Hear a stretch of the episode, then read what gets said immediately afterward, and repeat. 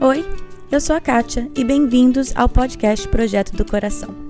O objetivo desse podcast é trazer a liberdade de Cristo às nossas vidas diárias, aos nossos casamentos e filhos. A nossa intenção é abordar qualquer assunto com clareza, base bíblica e vulnerabilidade. Eu realmente creio que Deus trabalha de formas diferentes em famílias diferentes, mas é nossa responsabilidade estar aberta à condução dele. Ao escutar os episódios, não caia na armadilha de comparar a sua história com a de outra pessoa. Simplesmente esteja aberta a ouvir o que Deus tem para você. Que Ele conduza a sua família e que este podcast seja meramente um instrumento nas mãos dele. Hoje é o nosso terceiro episódio de Clube do Livro. Nesse episódio, eu e a Ellen estamos falando sobre o livro Mulheres da Palavra da Jan Wilken. Esse livro é extremamente didático e prático. Ele nos ensina a amar a Deus com toda a nossa mente. Precisamos empenhar o nosso intelecto na busca de Deus e não só seguir as nossas emoções. Nós muitas vezes vamos na igreja para sentir Deus. Eu quero sentir a presença de Deus no louvor, eu quero sentir na oração que o pastor faz que Deus falou comigo, eu quero ter aquele negócio no meu coração palpitando, aquela coisa que me faz chorar no final da pregação, eu vou na frente e, gente, tudo bem, não tem nada de errado com isso. O problema é que isso não sustenta o meu prazer de estar com Deus, porque isso são emoções e as emoções passam.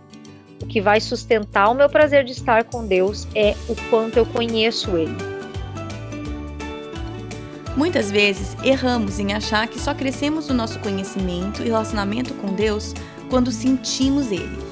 Mas nesse livro, a Jen vai nos ensinar a estudar a Bíblia com propósito, perspectiva, paciência, processo e preces, para que possamos aprender mais sobre quem Deus é e amá-lo cada dia mais.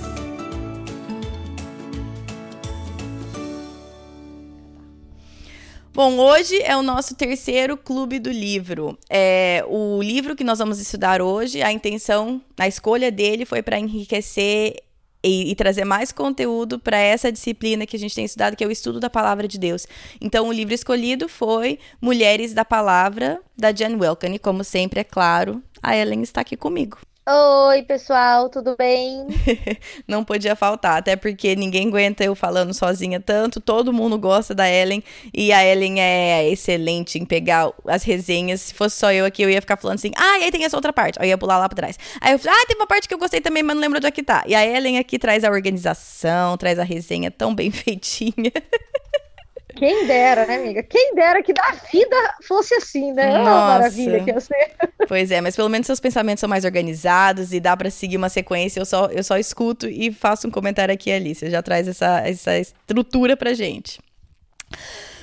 Mas então vamos começar. E aí eu já vou falar, né, que a Ellen, ela já ela, ela leu o livro, fez a resenha e de tão dedicada que ela é, ela passou o livro dela adiante já para outra pessoa. Ela está sem o livro. Eu estou com o meu livro em inglês. Então, talvez, quando a gente falar o nome dos capítulos ou uma citação específica que eu queira citar, que talvez ela não anotou, talvez seja assim, tradução à la Kate mesmo, que eu achei a minha tradução livre. Mas, né? É, o, con tá o conteúdo não vai mudar.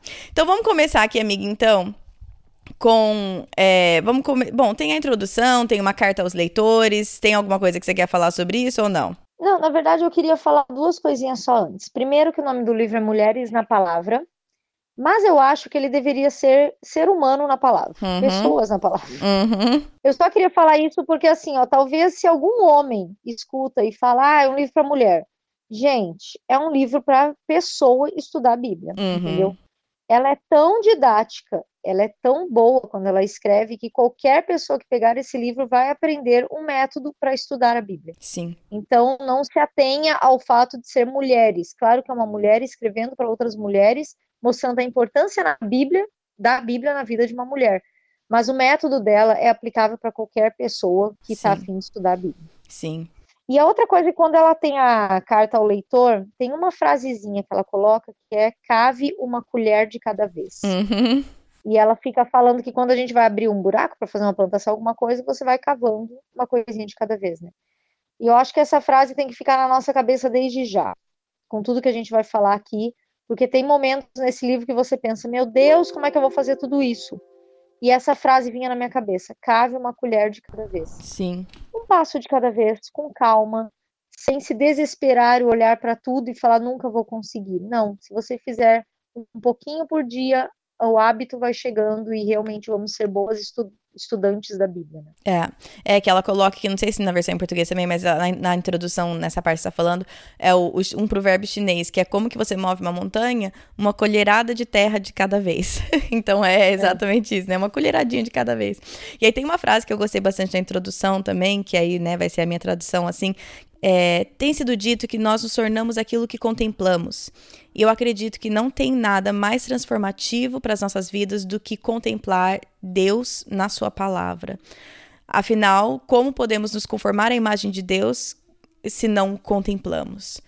E essa frase me chamou bem a atenção na introdução, porque o que ela vai falar aqui também, que a gente vai entrar nisso, é que a Bíblia é um livro sobre Deus. E a nossa intenção ao ler a Bíblia deveria ser contemplar o caráter de Deus, né? Então isso já me chamou bastante é. atenção e para mim já deu o tom pro livro também. E esse é o capítulo 1, isso. na verdade, né? E ela vai falar no capítulo 1 sobre exatamente você deixar a Bíblia falar de Deus. Uhum. Porque de Gênesis a Apocalipse é Deus que está sendo mostrado ali. Sim. E isso é legal porque, assim, parece uma coisa óbvia, mas não é. O fato é que a Bíblia ela não é um livro sobre mim e os meus problemas e desejos. Uhum. O propósito da Bíblia não é me ajudar. O propósito da Bíblia é mostrar Deus. E a partir do momento que eu conheço esse Deus, eu vou entender qual é o meu propósito, eu vou entender qual é os meus problemas uhum. e eu vou entender que tipo de ajuda eu preciso. É. E não exatamente aquilo que eu quero. Eu gostei muito de uma coisa que ela fala assim, ó, Deus responde a pergunta autocentrada de Moisés. Quem uhum. eu sou? Com a única resposta que importa, eu sou. Sim. Então, quando Moisés fala, quem sou eu? Porque eu sou gago, eu não falo bem. Quem sou eu para ir para o faraó? Deus não fala para ele assim, ah, você é Moisés, eu te criei perfeito. Uhum. Não, ele olha para Moisés e fala, Moisés, eu sou.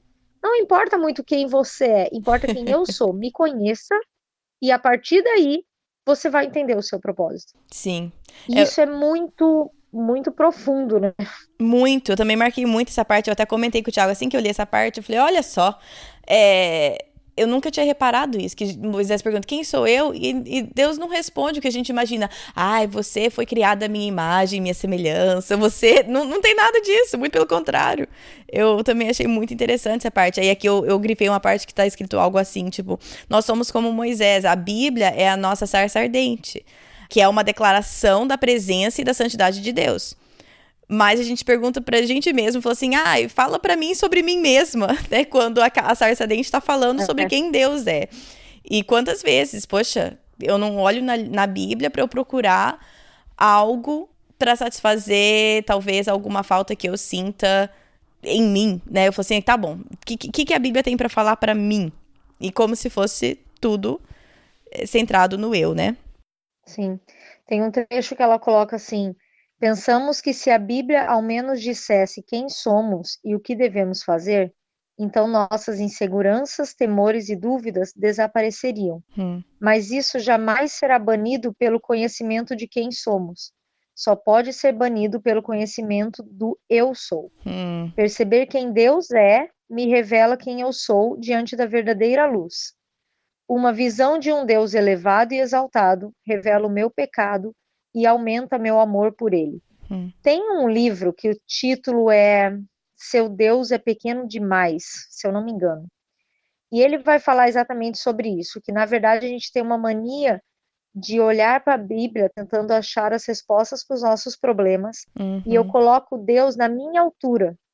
Então, assim, se eu tenho um problema de ira, eu consigo caminhar até certo ponto, ai, porque Deus me ensinou até aqui. Eu ponho Deus na minha altura. Hum. Se eu começo a olhar para a Bíblia, imaginando, imaginando não, né? Mas entendendo que ela é um livro sobre Deus e que eu tenho que ver o quanto ele é enaltecido, o quanto ele é grande, o quanto ele é santo, eu vou ter uma noção do tamanho do meu pecado e isso vai me ajudar a chegar numa nível de santidade com Deus maior no sentido de trabalhar os pecados na minha vida melhor. Hum. Porque daí eu tenho um alvo muito mais elevado. O meu Deus é muito grande Então não se resume a isso aqui, a isso que eu já alcancei. Não, é mais, é sempre mais. Sim. E isso faz eu não me acomodar na vida cristã. Então eu acho muito legal que ela fala assim, se eu vou para a Bíblia procurando a solução dos meus problemas, achando que isso vai tirar minha insegurança, meu temor, minha dúvida, eu estou enganada. Hum. Porque, de novo, eu estou tentando tirar isso pelo que eu estou aprendendo a partir da minha visão e não da visão do que Deus gostaria que eu aprendesse. Sim. É, eu, talvez eu, às vezes eu vou fazer alguns comentários que talvez não estão no livro, porque é, eu tava, tava, até falando com você, Ellen, antes, porque eu achava, na verdade, que eu não precisava ler esse livro, ou eu tratava como se eu já tivesse lido esse livro. Porque a mulher que me discipula, quando a gente che chegou nessa parte do discipulado, do estudo da palavra de Deus, ela me ensinou esse esse processo entre aspas que ela que a Jane Wilkin ensina aqui na, no livro e a gente, eu já estava usando esse método, né? Vamos dizer. Então eu pensava assim: ah, o livro me, vai, me, vai me falar sobre algo que eu já sei. É, e é, né? Sempre quando a gente trata com essa soberba, Deus vem e humilha a gente bem bonitinho. Então o livro para mim teve um pouco desse, desse, desse aspecto de falar assim: ah, você achava que você não precisava, que você já achava que você já sabia tudo isso. Então, então toma na cabeça. Claro que Deus não fala assim, mas é. na, na minha cabeça foi, eu levei um pouco eu levei um pouco uma bronquinha, assim, desse livro, nesse aspecto. Mas, desde que. Tudo isso pra falar que desde que eu comecei a. Isso daqui, eu também tenho. Se vocês entendem inglês, tem um podcast, que na verdade não é um podcast, mas é uma, é uma coleção de estudos dessa, dessa autora mesmo, indo capítulo por capítulo de vários dos livros da Bíblia. Então, dependendo do livro que eu estou estudando, se tem lá, eu faço o meu estudo e aí eu vou escutando capítulo por capítulo dos estudos dela, porque me enriquece o meu estudo, tá? Então, eu tô em Josué e aí eu tava escutando o dela, sei lá, algumas semanas atrás, e o que você tava falando me, me lembrou muito agora do que eu tava escutando ela falar, que ela falou assim: a gente também tem muita mania de se comparar com os personagens da Bíblia, né? Então, por exemplo, falando de Josué, você, ah, Josué foi fiel, então eu tenho que ser fiel igual Josué, como se fosse, né? Aí, mais uma vez, a gente cai nessa de achar que a Bíblia é sobre a gente, ou que a Bíblia é sobre, por exemplo, Josué, ou o personagem da Bíblia. A Bíblia é uma história sobre Sim. Deus. Então, ao invés de eu olhar e me comparar, e quero ser fiel como Josué, eu tenho que olhar e falar assim: não, não, não. Quem foi fiel nessa história inteira foi Deus. Olha a fidelidade de Deus cumprindo a promessa dele vez após vez após vez. Eu não posso me comparar, ah, eu quero ser fiel como Josué. Não, não, não. Porque aí, como você falou, eu tô fazendo um Deus da minha altura. Não, eu tenho que olhar a fidelidade de Deus nessa história e falar assim: eu preciso ser fiel como Deus é fiel. Porque a gente olha, assim, ah, quero ser corajoso como Daniel, quero ser fiel como. né? e, e, e Tá, esses exemplos estão aí, mas esses exemplos estão também para mostrar que o homem é extremamente falho e que nós temos que olhar então, se eu for comparar a minha fidelidade com a da fulana aqui do meu lado, eu saio ganhando. Se eu for comparar a minha fidelidade com a fidelidade de Deus, eu sempre vou ser confrontada com o caráter de Deus e como o quanto eu preciso mudar, né? E daí a gente volta para aquela frase menos comparação e mais inspiração, né? que todo mundo Os personagens fala, bíblicos estão na Bíblia para ser inspiração para nós. Mas Exatamente. a comparação deveria ser sempre com Deus hum. e não hum. com eles. Né? Exatamente. Para quem não lembra, essa frase foi a primeira frase que a Ellen falou aqui no, no episódio, foi 5, né, amiga? Primeira entrevista minha com a Ellen. E até hoje, acho que semana passada alguém comentou esse, essa frase comigo de novo. Então volta lá e escuta se você não escutou o episódio 5. 5. Mas enfim. Mas vamos lá. Continuando, então, ainda no capítulo 1, um, ela coloca uma tipo um adeno, assim, que ela vai falar sobre deixar que a mente transforme o coração. Hum. Daí ela fala dela mesma. Quando eu li a Bíblia, gastava mais tempo nos salmos e evangelhos do que nos livros da lei, pois queria que ela me desse paz, conforto e esperança, me fizesse sentir as coisas do coração. Ligar nossa mente à nossa fé não é algo natural para a maioria de nós. Hum. E daí o que, que ela vai falar aqui? Que normalmente a gente, quando vai ler a Bíblia, você vai procurando sentir algo. Sim. Eu quero sentir paz, eu quero sentir segurança, eu quero sentir que eu estou fazendo a coisa certa. Mas Deus nos chama para amar Ele de toda a nossa mente, com todo o nosso entendimento. Então ela fala que esse ligar essas duas coisas às vezes não é uma coisa muito fácil. Hum. E o lado certo é quando a mente carrega o coração e não o contrário. Sim. O coração não pode amar aquilo que a mente não conhece. Então eu deveria ter uma noção de que ao estudar a Bíblia, eu tenho que transformar a minha mente e essa mente vai transformar o coração para sentir as coisas que Deus quer que eu sinta. Uhum. Porque se eu faço o contrário, indo lá para Jeremias que fala que enganoso é o coração do homem, eu posso ir para a fonte certa, que eu estou indo para a Bíblia. Uhum. Mas o meu coração está indo para buscar um alívio pessoal, não para aprender de Deus. E daí, querendo ou não, apesar da fonte ser certa, a motivação está errada. Sim. E eu vou provavelmente achar pretextos ao invés de ensinamentos. Hum. E aí também é, a tentação de fazer com que a Bíblia, de torcer os versículos para se encaixar naquilo que eu quero, é Isso, muito maior também, né? exatamente. Ela fala de uma pesquisa que foi feita de psicologia e que mostra que o, o prazer era resultado do fato de obtermos conhecimento a respeito de alguma coisa. Uhum. E não assim, eu não lembro exatamente o que que era a história, mas tipo assim, se você dá uma coisa para um bichinho lá comer, né? Um Uhum. pedacinho de chocolate, todo dia, todo dia. O, o bicho não vai começar a ter prazer por aquilo, na verdade, ele vai começar a enjoar daquilo, Uhum. porque ele está comendo a mesma coisa todo dia. Agora, a partir do momento que você conhece aquilo, que você sabe o que tem por trás, e que aquele chocolate é uma recompensa de algo correto que você fez, tal, não sei o quê, Uhum. O animal começa a ter prazer naquilo por causa do resultado, Sim. não porque ele tem aquilo todo dia. Então, ela usa esse exemplo para falar que o prazer resulta do fato de obtermos conhecimento a respeito de algo, e não simplesmente por experimentar aquilo vez após vez. Uhum. Encontrar maior prazer em Deus não será consequência de buscarmos mais experiências com Ele Hum. mas de conhecer melhor e de estudarmos sua divindade. Perceber a nós mesmas na Bíblia e empenhar, empenhar as nossas emoções para amar a Deus são secundários. Uma recompensa da obediência em buscar o que é primordial. E o primordial é instruir-se pelo conhecimento de Deus, que coloca o coração sendo instruído pela mente. Hum. Li um monte de palavra difícil, deixa eu exemplificar isso bem prático para a nossa realidade brasileira. Sim. Nós muitas vezes vamos na igreja para sentir Deus. Uhum. Eu quero sentir a presença de Deus no louvor, eu quero sentir na oração que o pastor faz que Deus falou comigo, eu quero ter aquele negócio no meu coração palpitando, aquela coisa que me faz chorar no final da pregação, eu vou na frente e, gente, tudo bem, não tem nada de errado com isso. O problema é que isso não sustenta o meu prazer de estar com Deus, porque Sim. isso são emoções e as emoções passam. O que vai sustentar o meu prazer de estar com Deus é o quanto eu conheço Ele. Hum. E esse deve ser a nossa motivação, não buscar a Deus para sentir coisas, mas para conhecê-lo de verdade. Sim, exatamente. E aí, bem no final do primeiro capítulo, ela fala assim: que o coração não consegue amar aquilo que a mente não conhece. Aí ela fala, faz um- uma. Como é que fala? Uma ressalva. Ela faz uma ressalva aqui que fala assim: sim, é pecaminoso adquirir conhecimento simplesmente por adquirir conhecimento. Mas adquirir conhecimento sobre aquele que amamos para amá-lo mais profundamente, isso sempre será para a nossa transformação. Então eu quero também prestar atenção nessa ressalva que ela faz, porque é muito, pelo menos para mim, é muito tentador. É, a, a minha mente rapidamente transiciona para, ah, então eu vou aprender tudo, tanto na leitura de livros ou aqui na Bíblia, e ah, acumulando conhecimento simplesmente por acumular conhecimento.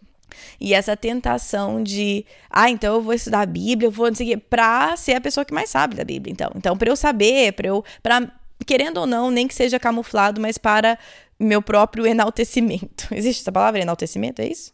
Sim, É. sim. Própria glória, né? própria, é, pra minha própria glória.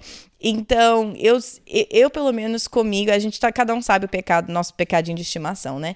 Uma coisa que pra mim eu sempre tenho que tomar cuidado e eu sempre tenho que estar em alerta é o onde está a minha motivação com tudo isso. A minha motivação realmente é conhecer mais a Deus com a minha mente para que meu coração possa contemplá-lo e amá-lo melhor, porque minha mente o conhece melhor. Eu sempre tenho que voltar para que a minha motivação seja essa. E não para que minha motivação seja, ó, eu vou saber ensinar melhor, porque aí eu vou, ou seja, de alguma maneira voltar essa glória para mim. É, e aí vem uma frase que você já falou muito aí no podcast, que é informação não significa transformação, né? Exatamente. Uma coisa é eu saber, saber, saber outra coisa é esse saber chegar no meu coração. Uhum. E aí vai muito da minha motivação para querer aprender algo. Né? Exatamente. É, eu falo essa frase porque ela é pesada para mim, porque eu sempre eu sou daquelas super famintas por informação. Mas se não, se a minha informação não tá traduzindo em transformação na minha vida, quer dizer que a minha motivação tá bem errada. Sempre é um termômetro que eu uso. Então tá, vamos lá pro capítulo 2, então? Capítulo 2. Então vamos pro capítulo 2, é conhecimento bíblico. Ou aqui no inglês ela fala tipo como se fosse ela argumentando o caso, a importância do conhecimento bíblico. Logo no início ela comenta assim, ó, existe um perigo em achar que gastar tempo na palavra esteja nos levando na direção do conhecimento bíblico, Hum. simplesmente por termos sido obedientes nessa prática. Nem todo contato com as escrituras desenvolve conhecimento bíblico. Hum, Alguns hábitos do nosso tempo devocional podem ser limitadores, isso é, não nos levar até onde deveria. Na verdade, isso é com tudo, né? O fato de eu estar lendo a Bíblia não quer dizer que só porque eu estou lendo eu vou adquirir conhecimento bíblico. Eu posso adquirir informação, uhum, eu posso adquirir, mas conhecimento bíblico, ele vem de um estudo intencional. sim. E daí ela vai falar alguns desses hábitos ruins. Então, eu vou passar por cada um deles e vou dar uma explicadinha aqui no que ela diz. O primeiro deles é a abordagem alprazolam. Gente, alprazolam eu não sabia, eu fui atrás. É um remédio que é um ansiolítico, eu não Sim, sabia. sim. Então, eu tive que ir atrás. Aí ela fala que essa abordagem é o quê? Faz eu me sentir melhor e confortada. Então, é aquilo que a gente estava falando. Eu vou ler aquilo que me faz bem. Então, hoje eu estou mal, eu estou meio deprê, eu vou lá e leio, o Senhor é meu pastor, nada me faltará, Ele me faz... Ah, é porque faz eu me sentir tão bem cuidada. O que, que é o problema disso? É que torna a Bíblia um livro a meu respeito. Sim. Como ela pode me servir, em vez de como ela pode servir a Deus, como eu posso servir a Deus. Uhum, E outra coisa é que restringe os textos que lemos. sim. Você não vai estudar Levíticos para se sentir bem, Ué, que é não? uma pena. o que no fim é uma pena, porque daí o que, que acontece? Você é uma pessoa tipo eu mesmo, que sabe pouquíssimo das leis de Deus, porque sempre achou Levíticos um saco. Porque é um saco. Quando na verdade é um livro que tem, mas é um livro que tem muita coisa para acrescentar, né? Sim, né? E a gente sim. não lê. E é uma a gente coisa. larga é- mão, não é- quer saber. Uma coisa que eu tenho aprendido com ela é que você tem que olhar qual que é a narrativa completa da Bíblia. Por que, que Levíticos está ali? Qual que é a relevância? Sim, isso e- ela fala né? depois. E ela fala é. bastante sobre isso. Então, realmente, quando a gente olha a Bíblia como um todo e qual que é a narrativa completa e como isso encaixa nessa narrativa, aí Levíticos começa a fazer mais sentido. Mas sim, quem vai falar assim, poxa, eu tô me sentindo mal, vou para Levíticos. Ninguém faz isso. Sim, É. exatamente. Então, qual que é uma outra maneira errada? Outro, outro hábito ruim é a abordagem bolinha de fliperama. Uhum. É aquele joguinho, né? Que você solta a bolinha, a bolinha vai batendo em tudo, tudo, tudo, e depois você vai com a alavanca tentando jogar ela. O dele fala: Isso aqui é sortear um texto aleatório e ler como se o Espírito Santo me conduzisse. Eu adorei esse como se o Espírito Santo me conduzisse. Não é? Porque a gente adora espiritualizar essas coisas, né? Ai, Deus mandou o versículo. Exatamente. E, Aí ela novo, fala: você vai soltando, soltando a alavanca das minhas boas intenções e manda a bolinha do fliperama, da minha ignorância, se mover rapidamente por qualquer passagem. Onde ela bateu, tá valendo. Exatamente. Então, eu achei. Isso eu achei interessante, porque, gente, esse daqui eu acho que foi a abordagem que eu mais usei na minha adolescência. Ai, quem Era uma nunca, época né? de ignorância. Ai, ainda. Deus fala comigo, fecha o olho e abre a. Bíblia. Exatamente. Abrir e falar, gente, Deus está usando esse texto para falar comigo Ai, hoje. Ai, gente, gente. quanta ignorância, né? Tu pega um negócio totalmente fora de contexto é? e tira uma lição para sua vida. Puxa Não é, é. E, e aí, uma, eu não sei se ela fala aqui, agora eu vou confundir tudo se, se é o que eu já ouvi ela falando em outras pregações, enfim. Mas ela fala assim, de maneira nenhuma eu tô tirando o poder de Deus, falando que Deus não, nunca age dessa forma. Não é isso. Deus às vezes usa uma música que tá tocando na rádio por acaso, quando está passando no mercado, Deus pode usar, Deus é poderoso e ele vai muito além do que a gente imagina. Agora, o que ela tá falando é que é uma maneira irresponsável da gente abordar o nosso aprendizado com a Bíblia, né? Exatamente. Todos esses maus hábitos, os hábitos ruins, Uhum. ela está dizendo porque isso é uma coisa rotineira. Você Sim. só faz assim. Exatamente. Claro, eu concordo contigo. Já teve muitas vezes, por exemplo, que eu estava com um problema muito específico.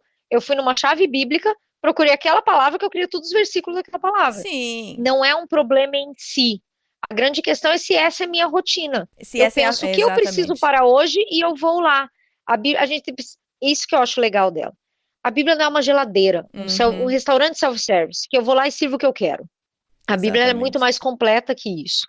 Então, se rotineiramente eu vou servir do que eu quero, eu não vou adquirir conhecimento bíblico. Fato. Exatamente, exatamente. É. Só queria esclarecer isso, porque de, de forma nenhuma a gente está falando que.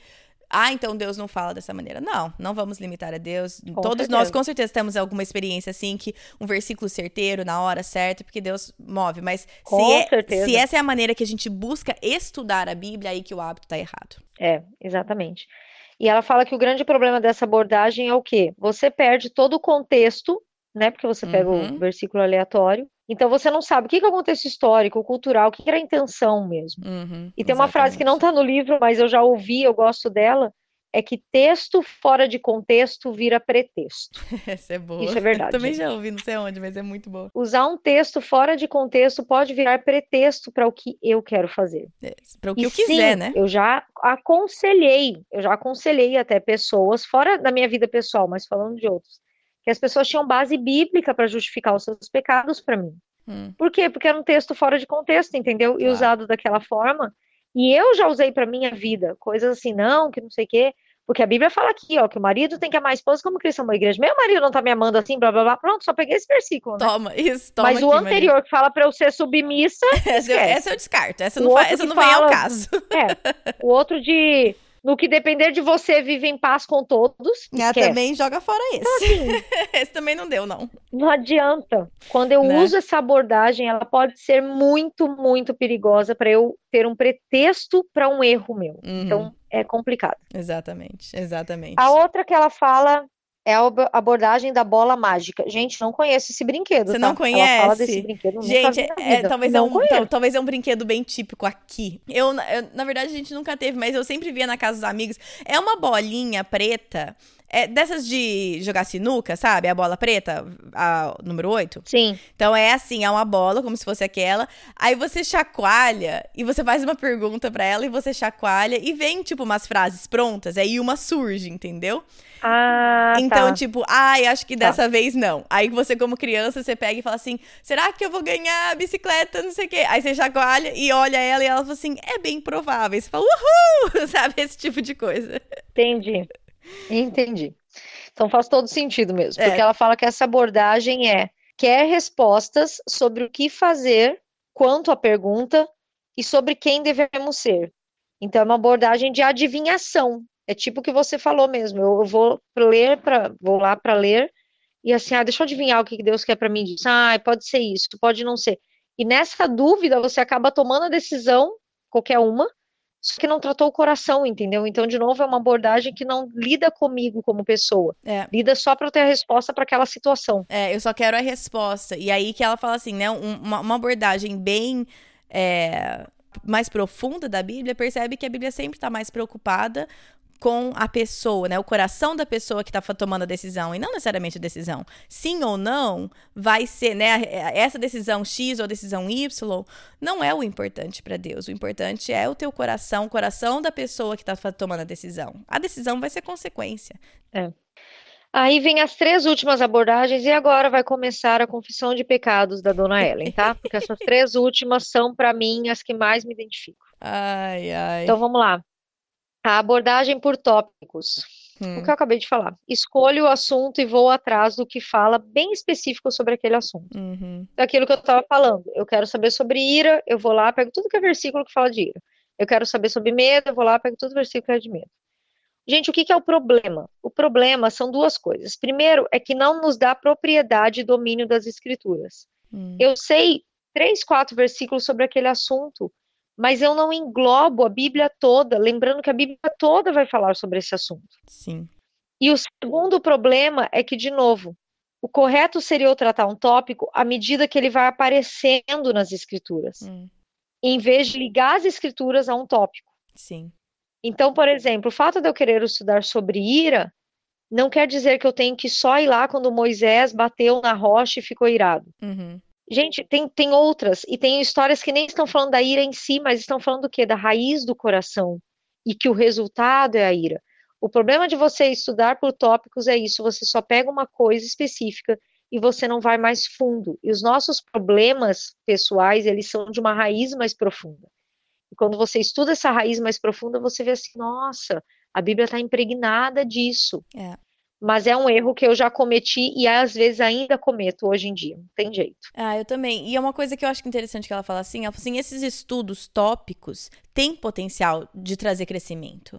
Mas o risco Sim. é quando a gente chama eles de estudos bíblicos uma abordagem saudável da Bíblia, de um estudo bíblico, é o que você falou. Vai falar do tópico à medida que ele aparece nas escrituras, não vai sair caçando.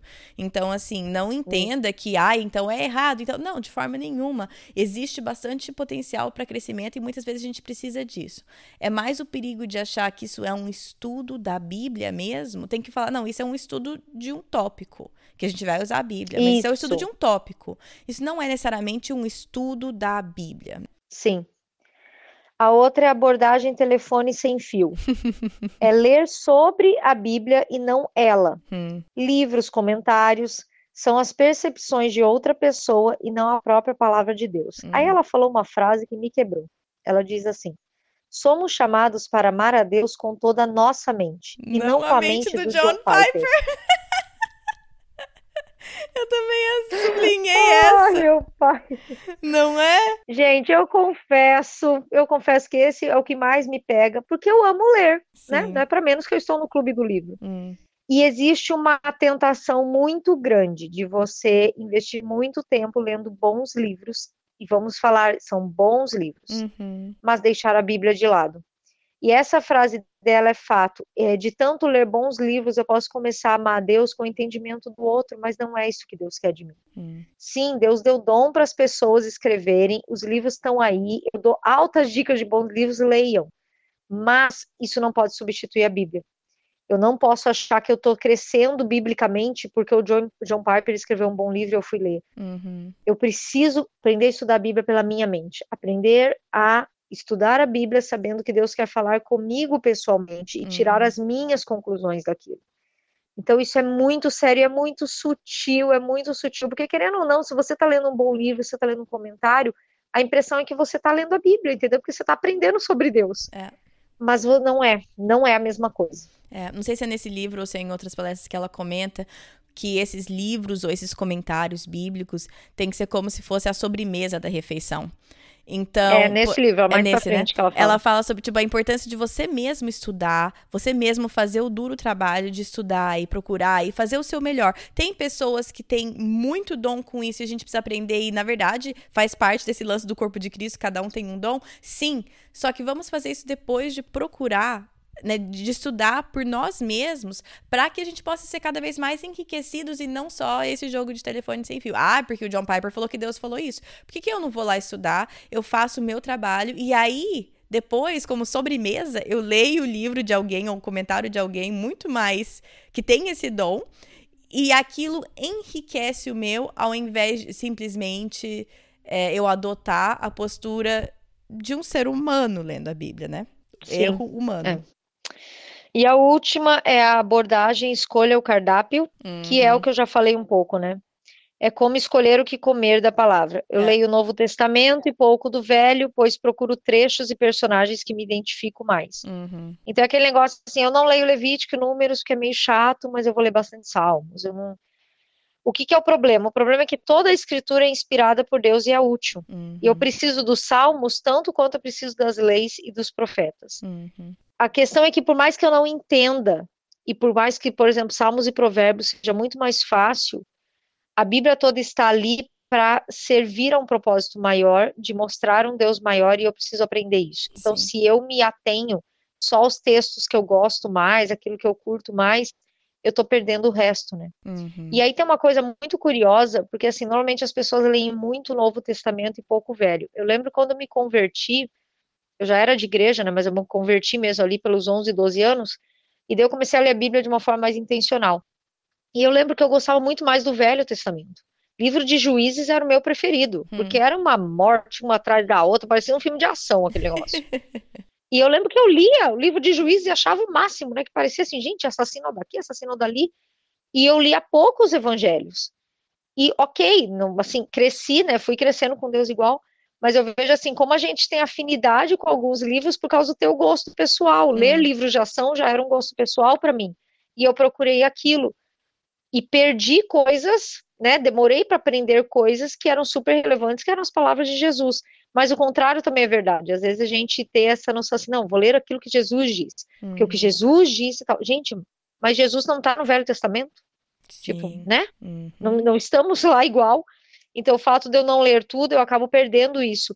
E tem ali logo no. Um pouquinho antes ela falou, eu acho que eu perdi aqui a anotação, mas ela fala que o tema da Bíblia, ela está em tudo, que é aquele tema da queda, da necessidade de um criador, da redenção. Então, se você lê a Bíblia como um todo, você vai ver que isso está em qualquer história, não está só na história da crucificação de Jesus quando ele morre. Está lá em Adão e Eva, quando Deus precisa é, matar um animal para costurar roupas para tapar eles, que agora eles sabem que estão nus, uhum. é a uhum. redenção. Está lá em Noé, quando ele constrói uma arca e salva a família de Noé uhum. da destruição, é a redenção. Então, quando você vai lendo, você vai vendo que essa história toda da salvação de Cristo, ela está em tudo. Uhum. E ela vai estar mostrada também em Levítico e Números, e não Sim. só nos evangelhos.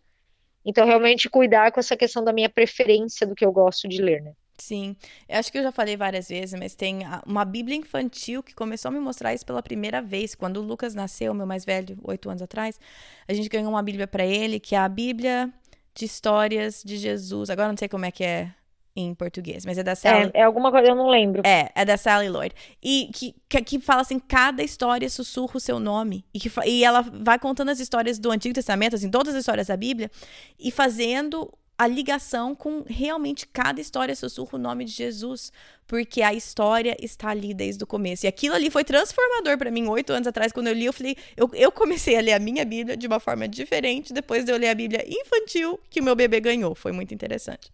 É.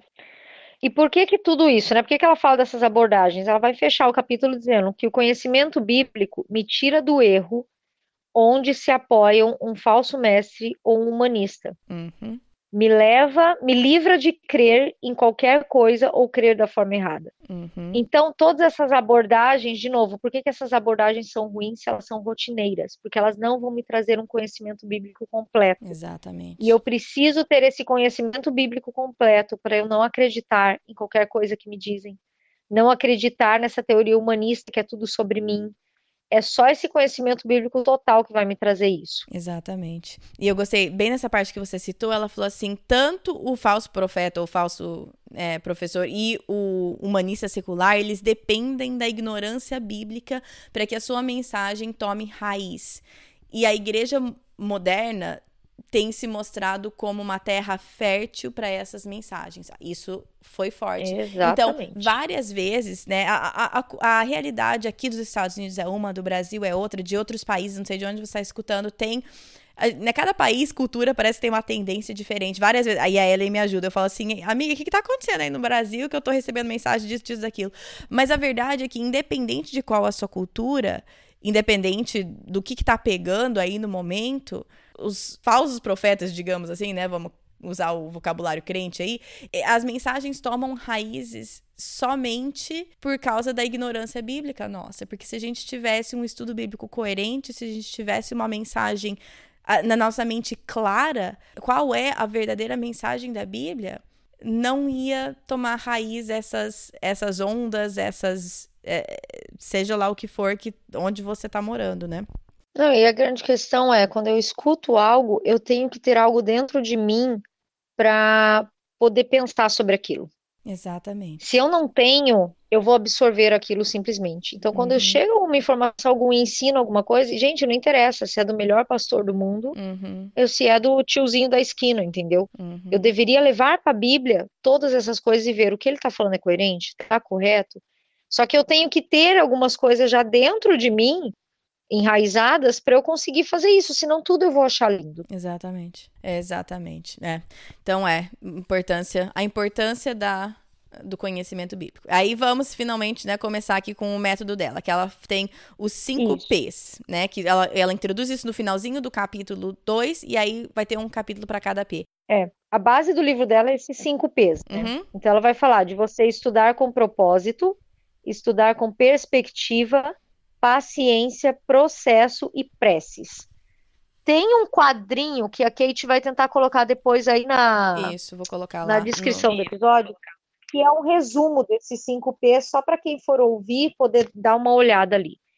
Mas aí cada capítulo agora ela vai falar de um deles. Então ela começa falando estude com propósito. Uhum. Ela já começa falando assim, ó, esforço sem propósito se torna perda de tempo, pois o propósito é que nos dá força para perseverar. Isso quer dizer o quê? Não adianta, gente. Se eu não tenho um propósito, uma meta, eu posso me esforçar e eu não vou perseverar, eu vou desistir. Aí ela vai falar o que é o propósito de você estudar a Bíblia é você buscar a história principal. Uhum. Então, de novo, é uma coisa muito maior do que só eu. E o fato de ser algo muito maior do que só eu deve me dar uma perseverança maior também. Sim. Aí ela usa uma palavrinha difícil que chama metanarrativa. O que, que é metanarrativa? É a história maior que explica as menores. Isso mas os temas queda, redenção e consumação estão em todos os livros e nós devemos buscar isso. Uhum. É o que a gente uhum. acabou de falar, que eu achei que já tinha sido dito. Uhum. Que é o seguinte: existe uma história maior que é Cristo veio ao mundo para nos salvar dos nossos pecados. Ponto. Uhum. Eu tenho que ler a Bíblia e tentar enxergar tudo isso.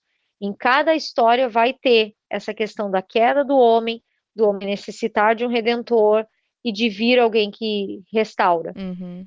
E isso vai indo até chegar no Novo Testamento. Então eu preciso ler a Bíblia com esse propósito. Existe algo muito maior do que só a minha necessidade de acabar com a minha ansiedade. É. Existe algo muito mais amplo do que isso. Sim. Fala assim que o propósito da Bíblia é contar essa grande história, né? Criação, queda, redenção e restauração em milhares de histórias pequenas, desde a da primeira página até Isso. a última página. E ela fala, nós deveríamos, nós deveríamos estudar perguntando não somente qual, como que essa esse pedaço específico da escritura, o, o que, que aquele pedaço específico quer me falar, mas também como que essa porção da escritura, como que ela se encaixa nessa história grande, o que, que ela está querendo me ensinar sobre essa história grande, essa meta narrativa. E eu não sei se quem está ouvindo a gente já teve essa oportunidade, mas eu já tive a oportunidade de ouvir algumas pregações em que os pastores são muito bons de fazer esse link e eu fico de boca aberta. Eu falo uhum. assim: como eu nunca vi isso uhum, antes. Sim. Gente, é incrível quando você olha e vê que realmente não tem uma história da Bíblia que não leve para Jesus. Não tem. É uhum. É incrível. Sim. O segundo é estude com perspectiva. Que já é o. Eu estou esquecendo de falar os capítulos. O estudo com perspectiva já é o capítulo 4. Acabamos de falar o com propósito, foi o capítulo é. 3. Estude com perspectiva, capítulo 4. Então, estudar com perspectiva. Paramos de perguntar qual a estrutura geral da Bíblia e passamos a perguntar qual a estrutura específica para essa porção que estou estudando. Uhum. Gente, isso aqui nada mais é do que interpretação de texto que a gente aprende na escola. Sim. Ela vai falar: se tiramos tempo para aprender a perspectiva histórica e, e cultural de um livro da Bíblia, entenderemos como interpretá-lo e valorizá-lo melhor. Ela usa também o exemplo de Roma. Adorei esse exemplo. Porque Roma foi construída sobre uma outra cidade, né? Uhum. Existe uma cidade embaixo de Roma, Sim. que é uma cidade já aterrada, digamos assim. E ela usa isso para dizer que a nossa fé está construída sobre fundamentos daquilo que veio antes. Uhum. Algumas partes da Bíblia foram escritas há 1500 anos numa língua que nós não falamos, para vidas diferentes das nossas. Uhum. E esse contexto é essencial para compreender e aplicar de forma correta. A questão é, eu confesso que essa aqui é uma parte que às vezes para mim ela parece meio chata, porque eu não gosto muito de história. Hum. E parece que eu tenho que estudar história. Mas a questão, gente, é que não adianta. Se eu não entendo um contexto, se eu não tenho a perspectiva da pessoa que escreveu, vai ser difícil eu conseguir aplicar as coisas. É. E aí entra o que você falou do livro de Levíticos, números. Você fala, meu, mas que raios tem que ter aquele monte de lei que para mim não faz sentido nenhum. Uhum. Mas vai estudar o contexto daquilo vai estudar o contexto de um povo vivendo no deserto há muitos anos atrás. Uhum. E aí, a partir disso, ela vai falar que essa exegese, que essa escavação histórica para você conseguir entender o contexto desse povo, ela se baseia em cinco perguntas que você tem que fazer. Quem escreveu o texto? Quando o texto foi escrito? Em que época? Quem estava governando? Em que ano? Para quem aquele texto foi escrito? ela até comenta nessa fase do para quem é antes de perguntar o que esse texto tem a dizer para mim, eu devo perguntar o que esse texto tinha a dizer ao seu público original. Sim. Porque às vezes eu quero forçar uma aplicação de uma coisa que não é. é. E quando eu sei o que, que o texto queria dizer para o público original, isso pode começar a fazer um sentido real e aí eu vou conseguir tirar uma aplicação real para mim também. Sim. E aí, além de só escutar com, né, ela fala, pelo menos aqui no inglês, tipo, a tradução é escutar com os ouvidos daqueles primeiros ouvintes daquela mensagem ou daquelas leis. Aí também é, é importante a gente lembrar de estilos literários da Bíblia também, que ela também comenta, não sei se no livro mas, ou nas palestras que eu já escutei dela, mas sobre é importante entender quando é um estilo histórico, quando é profético, quando é poesia isso. e a diferença que isso faz também na nossa compreensão, né? Essa é a quarta pergunta que ela põe. Ela põe em qual estilo ele foi escrito. Uhum. É uma narrativa? É uma parábola? São leis? E daí entra aquele famoso caso do, de Provérbios que fala: ensina a criança no caminho que deve andar e ainda quando for velho não se desviará dele. É. Porque muitas vezes a gente pega isso como uma promessa. Então, eu vou ensinar meu filho e meu filho nunca vai se desviar do caminho de Deus. E não é. Provérbios são o quê? Conselhos de sabedoria. Sim. Então, ele está aconselhando: ensina teu filho, ensina, porque quando ele for velho, ele vai lembrar disso e a probabilidade dele se desviar é menor, mas não quer dizer que não vai acontecer. Sim. É um, é um conselho apenas. Eu tenho que saber diferenciar, porque senão eu começo a viver isso como mandamento aí daqui a pouco meu filho se desvia, eu acho que Deus não foi fiel, porque Sim. Deus não cumpriu o mandamento. Então, saber o estilo da, do escrito, o estilo literário, é muito importante para a gente não fazer o quê? Fazer má interpretação, que acaba virando uma heresia. É, é, porque senão é muito fácil eu pegar e falar assim: ah, Fulano, o filho da Fulana se desviou, então ela, eles não ensinaram, porque a Bíblia diz que se você ensina, o filho não desvia. E, e sim, a Bíblia diz que precisamos ensinar, mas em nenhum momento isso né, tá escrito igual como você falou, como uma promessa, né? Sim. E a quinta pergunta e última é por que ele foi escrito? Por que aquele texto foi escrito? Por que foi escrito para aquele povo naquela época? Hum. Existe um motivo e esse motivo também tem que ser pesquisado para a gente conseguir entender o todo, né? É, o que estava acontecendo? Quais eram alguns rituais dos povos ao redor para que Deus pegasse e colocasse aquela lei para eles, né? Sim, exatamente. Aí, paciência. Estudar com paciência. Paciência, sabendo que esse processo de estudo e aprendizado leva tempo. Hum. Estudamos a Bíblia em busca da gratificação imediata, igual o McDonald's. Eu tenho poucos minutos, me dê algo rápido e fácil para eu me alimentar.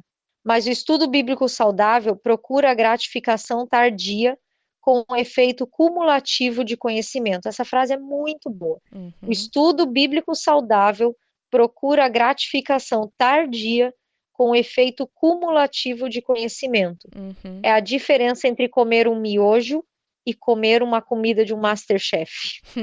a comida do Masterchef vai demorar três horas para ficar pronta. E anos Mas de depois eu antes, vou né? saborear, é.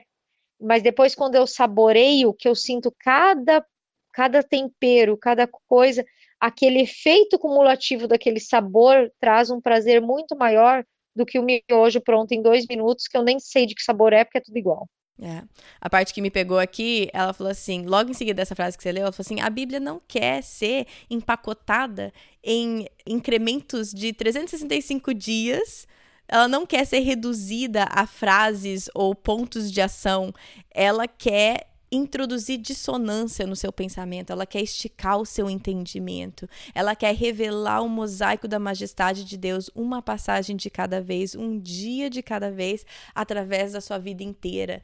E essa me pegou porque nessa vida nossa de devocionais, né, a gente quer ler dois ou três versículos, a gente quer ler uma aplicaçãozinha rápida e a gente quer, quer pensar o que, que eu posso mudar hoje no meu dia. Não que seja errado a gente fazer isso, não, de forma nenhuma. Eu acho que fazer o nosso devocional diário, muitas vezes a gente só tem aqueles 10 minutos, 15 minutos, e, e isso é uma forma de ler a Bíblia. O problema é quando isso é só o que a gente tem feito, que é o que a gente está falando esse episódio inteiro, né? Mas eu acho importante a gente lembrar que tem fases de vidas diferentes e ela cita isso no livro, ela fala sobre isso, sobre a época que ela também tinha criança pequena. Sim, ela comenta que essa persistência e essa disciplina do estudo bíblico, ela é importante, a gente deve ter, mas tem circunstâncias que fazem parte e são os momentos de aprender a ter a paciência uhum. para esperar essa fase passar. Então ela comenta de quando ela tinha filhos pequenos que ela também estava sem tempo e ela diz que esse foi um período para ela trazer à memória ensinos cumulativos da infância. Então aqueles versículos que você já decorou, aquelas lições que Deus já te ensinou há um tempo, elas podem ser aplicadas hoje ainda, né? E ela mesma comenta no livro, e ouvir podcasts e sermões. Então, ela mesmo põe o quanto esses artifícios uhum. nessas fases são importantes, porque realmente, às vezes, você não tem tempo de sentar e ficar meia hora lendo. Mas você pode estar lavando a louça com um fone de ouvido, ouvindo alguma coisa. Então, tudo isso contribui nessa fase para que você persista, pelo menos persista e esteja continuamente criando essa disciplina de querer estudar a Bíblia. Sim, e Deus vai honrar essa nossa fidelidade, né? Nesses momentos mais é, corridos, bebê. Tanto que eu já falei várias vezes que o podcast começou. Eu comecei o podcast porque podcasts tiveram um, um papel muito importante na minha vida nessa fase de bebê, de eu não conseguir nem, né, nada, ler nada. Então, é a persistência e a paciência de saber que, tá bom, talvez essa não é a fase de vida que eu vou fazer um estudo bíblico profundo, mas eu posso não desistir, né? Eu posso, igual você estava falando da colheradinha, uma de cada vez, eu posso continuar dando colheradinha pequenininha, mas uma de cada vez. Exatamente. Então, só para encerrar esse assunto, eu não quero, eu sei que muitas mulheres escutando estão nessa fase de criança pequena, bebê em casa, e de forma nenhuma eu quero vocês desligando esse episódio, achando tipo, ah, então nem vale a pena eu fazer, ler minha devocionalzinha aqui, que só fala dois versículos e uma aplicação, então eu tô fazendo tudo errado. Não é isso, não é isso que a gente quer com esse episódio, não é isso que a autora quer com esse livro. É, é, é, é, é, é muito fácil cair nessa, mas saiba a fase de vida que você está e faça o que você pode com o tempo que você tem. E saiba que paciência é tão importante que ela incluiu em um dos P's dela aqui do processo, né? E não só paciência com a fase que você tá, mais para frente ela vai falar isso de novo, mas é paciência para fazer tudo isso. Uhum. Gente, isso uhum. daqui não é um estudo para fazer em uma hora, não, não. é essa proposta dela é coisa de uma semana, um mês às vezes. Uhum. Então, assim, a paciência realmente sabendo assim, ah, não estou entendendo, não estou conseguindo, ok, para, retoma amanhã, retoma no outro dia. A questão é ter essa paciência e não desistir. Ela uhum. fala muito sobre a questão de não desistir, ou buscar um atalho, que seria o que a gente falou, né? Ah, vou pegar um livro sobre esse assunto, é mais fácil. Vai por você, não desiste, leve o tempo que levar, né? Exatamente. Então vamos para o próximo P, processo, estudar com processo. A aquisição do conhecimento bíblico se aproxima mais de um projeto de construção do que um projeto de arte. Uhum. Devemos construir sobre um processo de empenho mental em vez de sobre a areia da subjetividade. O que ela quer dizer com essa frase? Existe um processo para você estudar a Bíblia que te ajuda, não é que existe um, mas assim, estudar a Bíblia tendo um processo te ajuda a entender melhor do que eu estudar pelo meu achismo. Uhum. eu acho que assim tá bom. E aí, baseado nisso, ela vai dar as três etapas desse estudo com processo. Então, a primeira é compreensão, a interpretação e a aplicação. Uhum. Aí ela vai falando, a compreensão pergunta o que o texto diz. A interpretação pergunta o que o texto significa. E a aplicação é como o texto pode me transformar. Aí, para ela dar um exemplo de como isso se aplica à nossa vida rotineira e a gente nem percebe, ela escreve aqui falando sobre o exemplo do despertador. Ela fala assim: No sono profundo, nós nos tornamos cientes de um som. A princípio, o nosso cérebro pode ignorar esse som ou incorporá-lo a qualquer sonho que estejamos tendo. À medida que o som se repete, o nosso cérebro reconhece: meu despertador está tocando compreendemos o som. Não é o detector de fumaça, não é parte do sonho, é o nosso despertador. Uma vez que percebemos que estamos ouvindo o nosso despertador, nosso cérebro interpreta isso como são sete horas. Então, nós aplicamos aquilo que nosso cérebro sonolento compreendeu e interpretou. É hora de levantar e começar o meu dia. Gente, eu achei incrível, porque ela mostra que como essa questão de compreensão, interpretação Sim. e aplicação realmente está no nosso dia a dia, entendeu? Eu preciso compreender algo, a partir do momento que eu compreendi, eu vou interpretar aquilo e daí eu vou aplicar aquilo. Esse uhum. exemplo do despertador é fantástico. Sim, eu achei muito legal, até porque ele fala, tipo, que você está num sono profundo, então no começo aquilo é tudo confuso para você. E muitas vezes a gente lendo a é. Bíblia, a gente começa com um pouco desse, desse sentimento também, tipo, peraí, o que que tá, que que tá acontecendo aqui? Que que tá, né? Qual que, por que que essa história tá na Bíblia? A gente começa com essa confusão mesmo. Então, realmente, esse exemplo, ele traz, ele traz à luz esse processo de uma forma bem prática pra gente. Sim. E dela vai explicar um pouquinho de cada um deles, né? Então, a etapa 1, um, a compreensão. O que que o texto diz? O que, que é para você fazer nessa hora? É intencionalmente descobrir o que o autor original pretendia observar. Uhum. Compreender corretamente me levará a uma aplicação prática correta depois. Seis ferramentas para compreensão. Cópia impressa do texto. O que ela fala aqui é você imprimir o texto bíblico na internet para você poder riscar à vontade, porque às vezes você não vai ter espaço suficiente para riscar na tua Bíblia. Uhum. Então você vai riscar, vai grifar, vai colocar o que é dúvida. Leitura repetida, ler várias vezes para captar toda a mensagem. Uhum ler com os ouvidos daquela época, ler para se familiarizar e ir memorizando o texto. Isso vai te livrar do perigo de aplicar de forma errada, já que eu sei o antes e o depois, eu Exatamente. sei o contexto todo. Aqui Porque quantas vezes aí que é, né, para mim, eu pego um versículo e eu memorizo e aquilo faz parte, né, aqui da minha cabeça, meu, da minha mente, e eu saio usando ele sem lembrar, sem nem saber qual que é o contexto que aquele versículo foi usado, né? Foi escrito. Sim. Outra parte da compreensão, anotar. O que anotar? Gente, aí ela vai falar um monte de coisa. eu não vou listar todos aqui, mas ela dá várias dicas para você, de coisas para você anotar para fazendo links. Uhum. Então, por exemplo, existem palavras que se repetem muito existe um atributo de Deus que está ilustrado ali. É, tem algum argumento em série que fala assim, número um, número dois, tipo assim, que você vê que é uma ordem. Existem palavras que você não entende. Existe palavras de conexão, como assim, ó, então, Portanto, mas, porque. É. Tem alguma ideia confusa que você não está entendendo?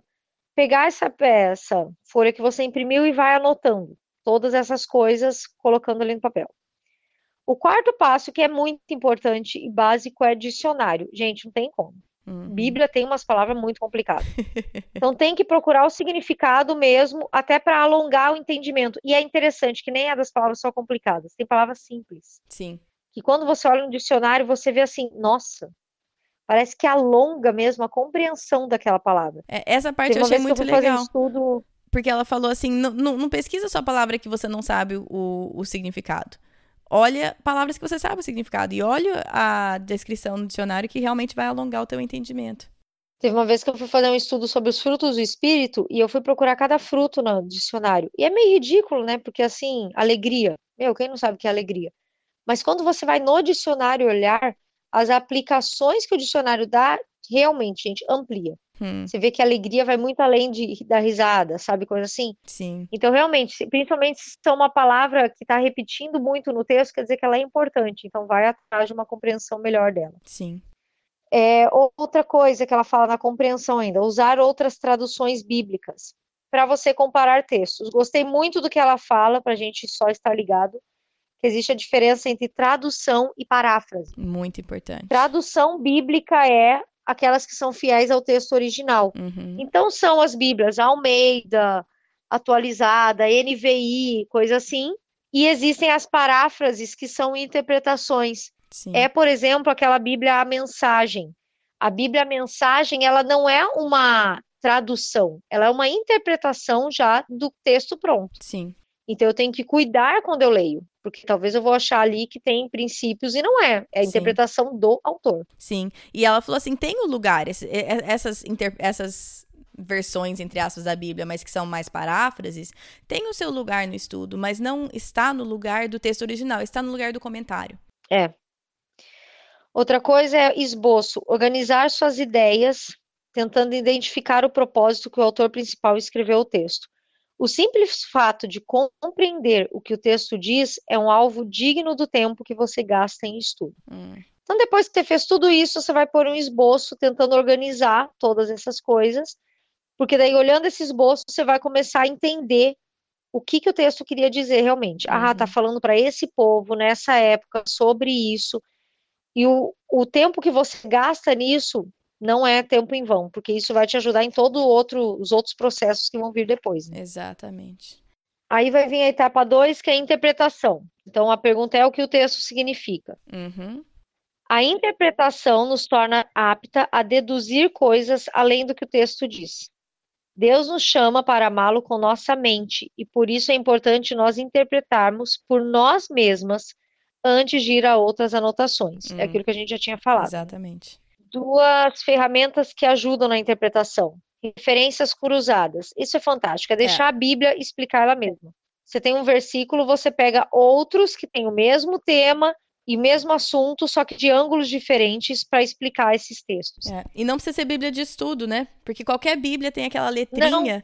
E você olha lá embaixo, aquela letrinha tá falando assim, tipo, veja Gênesis 12, sei lá o quê. Ah, tá. Então não precisa ser Isso. Bíblia de estudo. Qualquer Bíblia tem essas referências. E isso acontece muito nos evangelhos, né? Mateus, Marcos, Lucas e João contam muitas vezes as mesmas histórias. Uhum. Então, você ler a mesma história, você tem literalmente ângulos, são pessoas diferentes que viram coisas diferentes. Isso te ajuda a montar uma interpretação melhor do que está sendo lido. A outra é parafrasear, escrever os pensamentos de outra pessoa com as suas palavras. Hum. Aí que eu lembro de uma professora minha falava assim: se você não souber explicar, você não aprendeu. e é isso, É. né? Mas é. Depois que você tem todas as ferramentas anteriores, agora você vai se forçar a escrever o texto de uma forma que ela seja prática e faça sentido para você. Uhum. Então, agora sim, que eu tenho toda a explicação, eu vou tentar pegar e falar assim, tá, o que que esse texto pode ser para mim? Porque é bem o que a tua professora fala, isso vai me fazer realmente ver se eu entendi o que o autor queria dizer, a partir do momento que eu consigo pegar aquilo e colocar para mim. Exatamente. Após esse trabalho pessoal de interpretação, estamos prontos para consultar outros comentários e fontes confiáveis. Hum. E aí é o que ela fala que tem sim o seu lugar, os comentários bíblicos. Ela dá dicas de como você procurar bons comentários bíblicos e tal, Uhum. que são coisas que realmente têm a sua importância, né? Porque tem pessoas que têm o dom e que passam a vida estudando e a gente também deve se de- deve aprender com eles também, mas é tem um lugar específico para isso, né? Na ordem, no processo. Sim. E a última parte do processo é a etapa 3, que é a aplicação. Como o texto deve me transformar. Hum. Quando o assunto é aplicação, devemos lembrar que não há qualquer conhecimento verdadeiro do eu à parte do conhecimento de Deus. A aplicação é feita respondendo três perguntas. O que essa passagem me ensina sobre Deus? Uhum. Como esse aspecto do caráter de Deus transforma a minha visão? Como eu devo responder a isso? Gente, isso é muito interessante, porque as três perguntas dela de aplicação não estão falando de mim. Não. Não está falando como isso me ajuda. A última Como mais isso ou é bom menos, pra mim? mas nem é. E daí ela, e daí de novo, ela joga para Deus essa questão de como essa passagem me ensina sobre Deus, sobre o caráter de Deus e como isso vai me mudar. Uhum. Então, de novo, quando eu conheço a Deus, isso muda para mim as coisas. O estudo com processo é importante para compreender e interpretar de forma correta aquilo que devo aplicar em minha vida. Uhum. Mesmo numa fase de vida sem tempo, posso utilizar gradativamente esse conhecimento. E é o que a gente acabou de falar, né? Uhum. Quando eu vou estudando todo dia um pouquinho, todo dia um pouquinho, isso vai aumentando, aumentando gradativamente as coisas. Uma colheradinha de cada vez. É, Deus é um Deus de ordem, e estudar sua palavra de forma organizada é a sua vontade. Hum. Gostei muito disso, ela tem um trecho aqui que eu também anotei, que ela fala sobre essa questão de estudar com ordem. O soberano Deus do universo um dia habitou conosco em um jardim perfeitamente organizado de sua própria criação. E um dia ele habitará conosco de novo em uma cidade perfeitamente organizada de sua criação. Mas nesse meio tempo, Deus nos concede oportunidades únicas de estarmos envolvidas em uma obra organizada, de criar espaço onde o divino e o humano possam viver em comunhão. Hum. Estudar a Bíblia com um processo é um meio de fazer exatamente isso. Exatamente. Achei bem, bem legal, bem relevante, né? Muito bom. E aí, preces, ou seja, oração, né? Mas tinha que ser P. Estude com preces. Sem oração, nosso estudo não será nada além de uma atividade intelectual. Hum. Orar é o que transforma nosso estudo de uma busca por conhecimento a uma busca do próprio Deus. Essa é a frase principal para mim. E é legal porque, na verdade, assim, é um capítulo pequeno, mas é o que ela fala. Não deixe que o tamanho do capítulo tire a importância dessa prática. Uhum. Porque é enquanto você está orando e lendo e estudando é que Deus vai transformando e trazendo à luz aquilo que você precisa aprender, né? Uhum. E dela dá uma dica de como orar durante o estudo bíblico. Ela usa o acróstico capa, como se fosse uma capa que vai te cobrir durante esse momento. Onde a letra C é confessar, você confessa suas falhas. A, adorar, glorifique pelo que Deus é e uhum. o que ele fez. O P, pedir, peça pelo perdão e pelas necessidades. E o outro A de agradecer por quem ele é e o que ele já tem feito. Hum. E ela fala: usa esse método de oração antes, durante, depois. O tempo todo é você manter esse espírito de oração durante o processo de estudo bíblico. Sim. E ela fala sobre como usar cada um desses elementos, né? Antes, durante e depois tal. E é claro que para mim a, uma, a parte que ela fala assim: estude, tem uma frase aqui que faz parte do confessar depois que você estudou. Ela fala assim: confesse a sua tentação em aplicar essa passagem para o pecado de outra pessoa em vez do seu. Né? Confesse se você né? se permitiu ficar distraído enquanto você estudou pensando nisso. Ai, Senhor, será que alguém está dentro da minha cabeça para saber isso? Que essa é a minha maior tentação. É a minha maior tentação enquanto eu estou estudando e lendo é que eu estou sempre aplicando para o pecado dos outros e não para o meu. Ai, que triste, né? Ô, coraçãozinho Ai, nosso. gente, como é difícil. E eu reconheço, assim, em mim. Eu peço, eu, eu faço isso, mas, poxa, como meu coração continua voltando pro ponto, tipo, nossa, fulano precisava ler isso aqui, hein? Nossa, isso aqui fala é. diretamente pro ciclano ou pra fulana.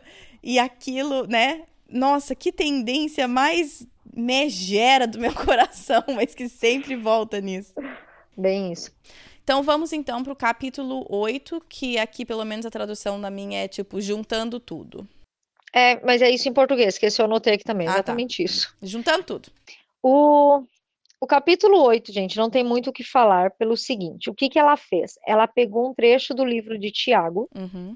e ela faz tudo aquilo que ela falou antes. Isso. Então ela pega todo o processo que ela ensinou, ela mostra a folha, né? Ela coloca a folha impressa, ela coloca todas as anotações que ela ensinou de você uh, fazer as palavras repetidas, uhum. tal, uh, o que, que significa no dicionário. Ela coloca tudo aquilo. Ela mostra algumas orações que ela fez ao longo do processo. Então, o capítulo 8 você realmente tem que ver no livro. É uhum. É o tudo que ela ensinou até aqui, ela pega, coloca um exemplo nesse capítulo 8 para você visualmente ver como seria fazer esse processo todo. É, é, extremamente didático, é super prático. Como a Ellen falou, tem as anotações com a letrinha dela aqui mesmo. Eu, uma parte que eu gostei bastante é que ela tem uma parte que ela grifou, ela falou assim, quê? E tem assim um quê bem grande assim dela com que ela não entendeu. Então é bem legal porque é bem didático mesmo e mostra bem o, o processo todo. E como a Ellen falou, não tem muito o que falar, porque seria bem maçante, até porque né, precisa estar com o livro na mão. Então vale a pena. Se você, se tudo isso te intrigou, vale a pena e saiba que no capítulo 8 tem uma coisa mais prática. Mas uma coisa que eu queria ressaltar é que ela fala várias vezes ao longo desse capítulo é lembre que sempre o ponto de partida do processo de aplicação tem que ser perguntas centradas em Deus e não centrada em nós mesmos, que é o que a gente tem falado nessa resenha inteira, porque ela bate muito nesse ponto, mas é, são mais perguntas do tipo: o que, que isso me ensina sobre Deus, ao invés de o que, que eu preciso mudar. Isso faz parte, mas sempre é em resposta ao caráter de Deus que se revela ali. Sim. Então, né, nós vamos meio que. Não vamos pular, né? A gente explicou o capítulo 8, mas não tem muito o que falar, então a gente não é, quer ficar. É, mas aqui não tem mesmo. Né, tem muito para olhar, mas não tem muito assim para falar numa resenha. Então vamos aqui para o capítulo 9, que também é um pouco mais específico, mas é ajuda para professores, né? Você que ensina ou que vai buscar ensinar isso de alguma forma. E na verdade, eu acho que isso se aplica a todas nós, porque pelo menos para os nossos filhos, nós estamos e não, pelo menos não digo isso colocando isso como menos de forma nenhuma, mas eu digo, nós somos professores. Às vezes você acha que você não, ah, mas eu Exatamente. não lidero um grupo, ah, mas eu não, não interessa, porque na sua casa você tem esse papel. Então, nem que não seja em nenhum outro lugar, eu tô, tentando evitar falar pelo menos, porque eu acho que isso tem a conotação como se fosse como, como se fosse pouca coisa, e não é. Mas eu só digo, você é professora ou professor mesmo se você não tem esse cargo em outro lugar. Não, e o legal é que assim, é um, esse capítulo é um incentivo para você que está nesse processo de estudar a Bíblia, compartilhar esses seus esforços com outra pessoa. Sim. É você sair só do, do que você tem aprendido, né? E uhum. fazer com outras. Ela fala da importância de nós termos professoras para mulheres que sejam mulheres. Sim. Eu gostei desse trecho que ela fala assim, ó. Precisamos da autoridade das professoras mulheres. Uhum. Uma mulher pode dizer a outra mulher para parar de idolatrar seu cônjuge e filhos de uma maneira que um homem não conseguiria. Uhum. Uma mulher pode se dirigir a outras mulheres nas questões de vaidade, orgulho, submissão, contentamento, de um jeito que um homem não pode. As professoras mulheres possuem uma autoridade empática sobre uhum. suas estudantes femininas. Nós temos a habilidade de dizer: Eu entendo os pecados e temores que afligem o sexo feminino e lhe recomendo suficiente, um conselho suficiente das escrituras. Hum, de bom. novo, aqui ela está falando sobre você, como mulher, ensinar outras mulheres e que isso é importante. Sim, nós precisamos do nosso pastor na igreja, tudo certo. Mas como é importante uma mulher olhar no teu olho e falar assim: Ó, eu sei como é que é isso, tá? Eu também sou mulher. É diferente. Sim. É, ela fala também sobre a diferença entre ser orador e professor. Eu vou dar uma lida nesse trecho. Ela uhum. fala assim: às vezes a igreja é lenta para discernir a diferença entre uma oradora talentosa e uma professora talentosa. Hum. A oradora e a professora dependem de conjuntos de ferramentas diferentes e têm objetivos diferentes. A oradora depende da retórica, da narrativa e de humor para inspirar e exortar. A professora depende do conhecimento, da percepção e da capacidade de condensar aquilo que é complexo em algo simples, a fim de treinar e instruir. A oradora faz fãs, a professora faz discípulos. Hum. E eu gostaria de dizer que essa parte pegou para mim pelo seguinte: eu sei que eu sou uma pessoa que falo bem em público. Eu não tenho dificuldade de falar em público, no microfone. E muitas vezes eu, eu, li essa frase e fiquei pensando em quantas vezes eu dei algum estudo, seja num chá de panela, num chá de bebê, num grupo de mulheres, e eu dei o estudo, mas eu não me preparei nem um pouquinho bem. Hum. Mas eu dei porque eu sei me articular. Hum. Então eu tinha um conhecimento até daquele versículo, tudo, mas não era um conhecimento bom o suficiente de alguém que realmente é responsável e que entende que está levando a palavra de Deus para instruir. Era mais um estudo tipo assim, cara, eu vou conseguir falar porque eu falo bem, então eu vou conseguir passar a mensagem. É. E isso é um perigo muito hum. grande. Porque daí eu posso me esconder atrás disso. Eu tô falando de mim, bem pessoal. Como eu sei que eu tenho essa facilidade, eu posso não estudar o suficiente, achando que ah, assim tá bom, porque no fundo eu vou conseguir me articular lá bem. Uhum. E eu perco de vista que, de novo, a Bíblia está sendo ali Deus só está me usando de instrumento para falar de algo para transformar a vida das pessoas. Não é para as pessoas me olharem e falar assim, nossa, como ela fala bem. É, é para elas olharem para o coração delas. Não é nem para olhar para mim. É para olhar e confrontar o coração com aquilo que a Bíblia falou. Então, nossa, isso é bem forte. É, e a gente estava conversando aqui agora, mas também para mim, o que eu me, me chamou muita atenção também, porque várias vezes eu já falei, ah, eu não sei onde eu escutei isso, onde eu li isso, mas aprendi isso, tal. Isso quer dizer o quê? Que o ensino foi mais importante do que a pessoa que falou que o, né, a palavra de Deus Exato. fixou muito mais do que a pessoa. Agora, eu tenho outras cir circunstâncias que, na verdade, eu nem compartilho, sabe por quê? Porque o que eu lembro é a pessoa, ah, eu gostei dela, ela é tão engraçada, ela é muito divertida, ela é simpática, mas, na verdade, eu não lembro muito do que a pessoa falou, eu só lembro que eu gostei da pessoa. E não tem nada de errado nisso, até ela vai falar que oradoras, essas pessoas que contam histórias, têm o seu lugar, mas não é necessariamente de ensino. E aí aquilo ficou e tá bastante na minha cabeça, assim, fiquei pensando, porque eu, né, eu me identifico com você falou também, Ellen, que eu, eu, posso pegar o microfone e falar, tanto que né, eu faço isso toda semana, mas eu posso fazer com ensino e com preparo, eu posso fazer sem. E às vezes o resultado não vai. Ou seja, eu consigo disfarçar, eu consigo dar aquela embromada às vezes. E, e isso é muito perigoso para mim, como você falou, porque eu quero que as pessoas. Eu, eu quero que o ensino seja bom para que as pessoas lembrem daquilo e nem necessariamente, nossa, eu não sei onde que eu escutei isso, mas é bom e isso me ensinou isso e a Bíblia fala isso, seja o que for. Eu não quero que as pessoas lembrem, ai, a Kate, é, a Kate é legal, né? Ela é engraçada, ela fala não sei o que, ela é atrapalhada. Eu não quero que as pessoas lembrem de mim nesse sentido. Eu prefiro que seja como quando eu escuto um bom ensino, eu lembro do ensino e não necessariamente de onde veio. Que também é um pouco errado, porque às vezes eu não sei dar os créditos para onde eu escutei ou para onde eu li. Mas isso para mim é um sinal que o ensino foi falou mais alto do que a pessoa. E isso eu acho extremamente importante. Sim, é exatamente isso. Ela vai continuar o capítulo só dando os passos para você ser uma boa professora, que na verdade nada mais são do que dicas de como você estruturar esse ensino para que você faça isso que a gente acabou de falar. Sim. Passar o ensino e não passar a sua sabedoria, né? Uhum. Então, algumas coisinhas que ela fala. Prepare com diligência. Aqui é literalmente um chamado para você fazer esses cinco P's que ela ensinou Exatamente. por conta própria, com empenho, sabendo que as pessoas estão esperando o ensino uhum. de você. Então, assim, faça bem feito. Outro é estruture com sabedoria. A professora não só organiza a informação, mas ela entrega de modo acessível. Uhum.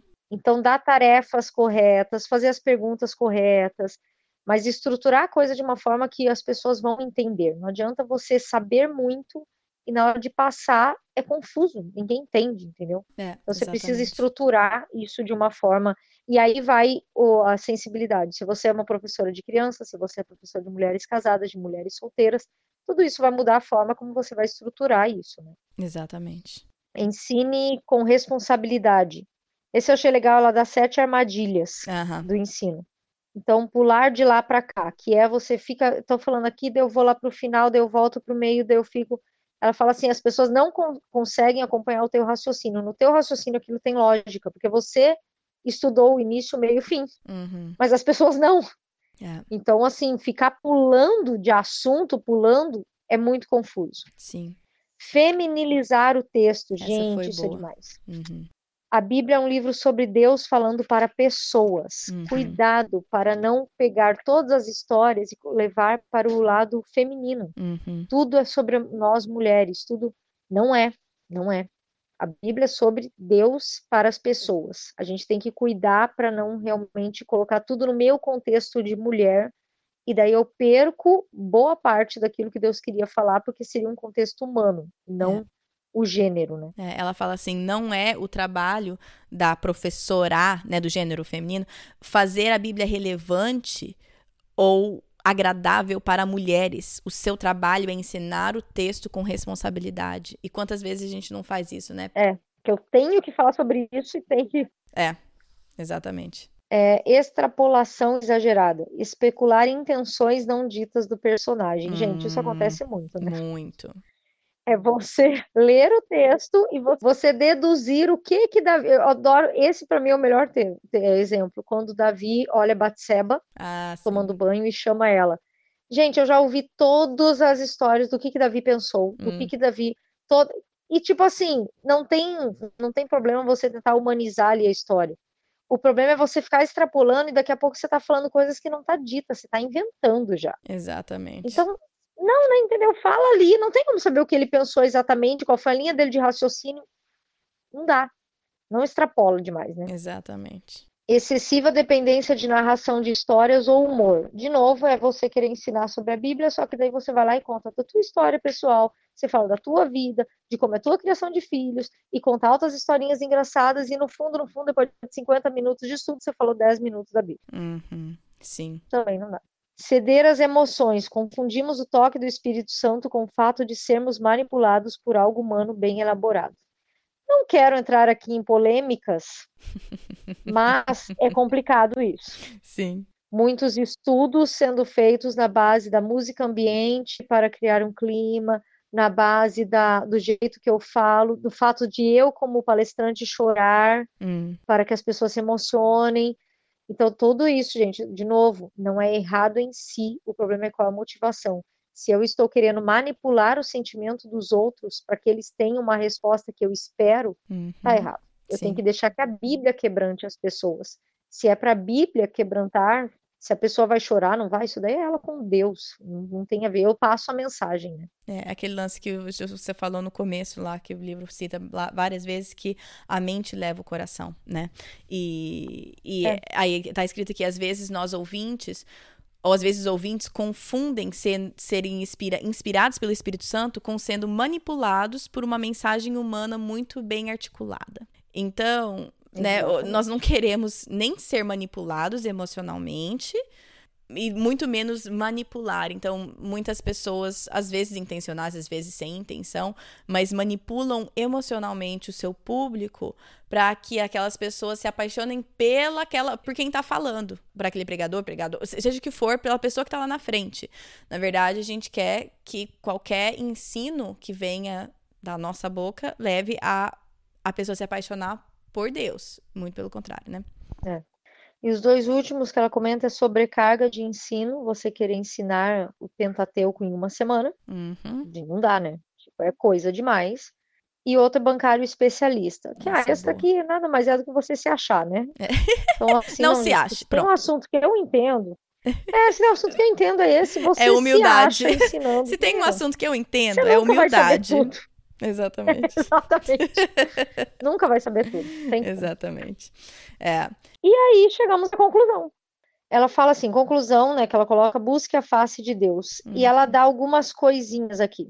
Ela fala, amar a Deus, não a Bíblia. Uhum. De novo, se eu estudo a Bíblia com a intenção correta, eu vou conhecer esse Deus da Bíblia. Não é uma questão de, ai meu Deus, esse livro é sagrado, socorro. Não. Ame a Deus e a Bíblia está te ensinando sobre isso. Eu coloquei a tua frase, mas resumindo o que ela disse, que a informação não é transformação. Não acumule conhecimento só pelo conhecimento, mas deixe esse conhecimento te transformar. E conhecimento bíblico que não transforma é correr atrás do vento. Sim. Cristãos serão conhecidos por seu amor, não pelo conhecimento. Muito boa essa frase. Muito, muito boa. Porque assim, eu posso ser uma pessoa de autoconhecimento, se esse conhecimento não me transformar ao ponto de eu demonstrar o amor de Cristo para as pessoas, eu sou só mais uma intelectual no mundo. Exatamente. Então os cristãos serão conhecidos pelo seu amor. É, tá escrito aqui também, fala, nosso estudo da Bíblia só é beneficial à medida que ele aumenta o nosso amor pelo Deus que ele proclama. É, isso também é sempre é um bom medidor, né? O meu estudo da Bíblia, à medida que ele aumenta, está aumentando o meu amor por Deus ou simplesmente o meu amor pelo meu próprio conhecimento? Olha só como eu sou inteligente, como eu sou entendida das coisas. É. E para mim a frase que fecha, que você já tinha falado, é: devemos estudar a Bíblia para conhecermos a Deus e imitar Ele. Uhum. Nós nos, to nos, tornamos aquilo que contemplamos. O que eu queria falar nesse final é que, assim, para mim, como é que foi esse livro? Eu tinha a mesma expectativa que você, que talvez é um livro meio batido e tal, mas não. Ele foi extremamente relevante, ele foi confrontador. Ele não é um estilo literário que eu curto, no sentido de que ele é um livro bem tipo assim, a professora falando para o aluno, uhum. o que é muito bom, mas não é o tipo de livro que normalmente eu pego para ler. Uhum. Mas o que foi muito confrontador é porque depois de ter, eu tenho mais de 20 anos de convertida, é você ver como você ainda não estuda a Bíblia corretamente, em todas as vezes. Hum. Sim, já teve vezes que eu fiz tudo isso que ela falou, todo esse processo, e foram os melhores estudos bíblicos que eu fiz. Hum mas não é assim sempre. Então, assim, lembrar quem está ouvindo e pensando assim, gente, impossível fazer isso. Não, não é. Primeiro, não é porque ela dá um esboço super fácil, é um método fácil de você seguir. Segundo, não é porque nós temos o Espírito Santo e Deus quer que a gente estude a Bíblia. Uhum. Então, Deus é maior interessado em nos ajudar nisso. Sim. E terceiro, eu vou voltar para a primeira frase que eu falei: cave uma colher de cada vez. Uhum não é fazer tudo junto, não é fazer tudo de uma vez, é fazer devagar, sabendo que quanto mais tempo eu gastar estudando a Bíblia, mais eu vou contemplar o Deus da Bíblia e mais parecida com ele eu vou ficar. O alvo é ele, não sou eu. Uhum. E conhecendo ele, eu vou sendo transformada. Então, sim, gente, eu acho que é um, um livro extremamente relevante que todo mundo deveria ler, porque se tem algo que, importante nessa vida é estudar a Bíblia. Todos os outros livros que a gente vai falar aqui, eles vão ser super bons porque nos ensinam muitas coisas, mas nenhum deles vai ser mais importante do que estudar a Bíblia. Bom, eu cortei o episódio justo nessa parte da fala da Ellen, exatamente porque não tem melhor maneira para encerrar esse episódio, um episódio de Clube do Livro, do que falando exatamente o que ela falou, que todos os livros que nós fomos estudar não tem nenhum mais importante que a Bíblia. Mais uma vez, muito, muito obrigada para Ellen ter participado e ter feito essa resenha pra gente.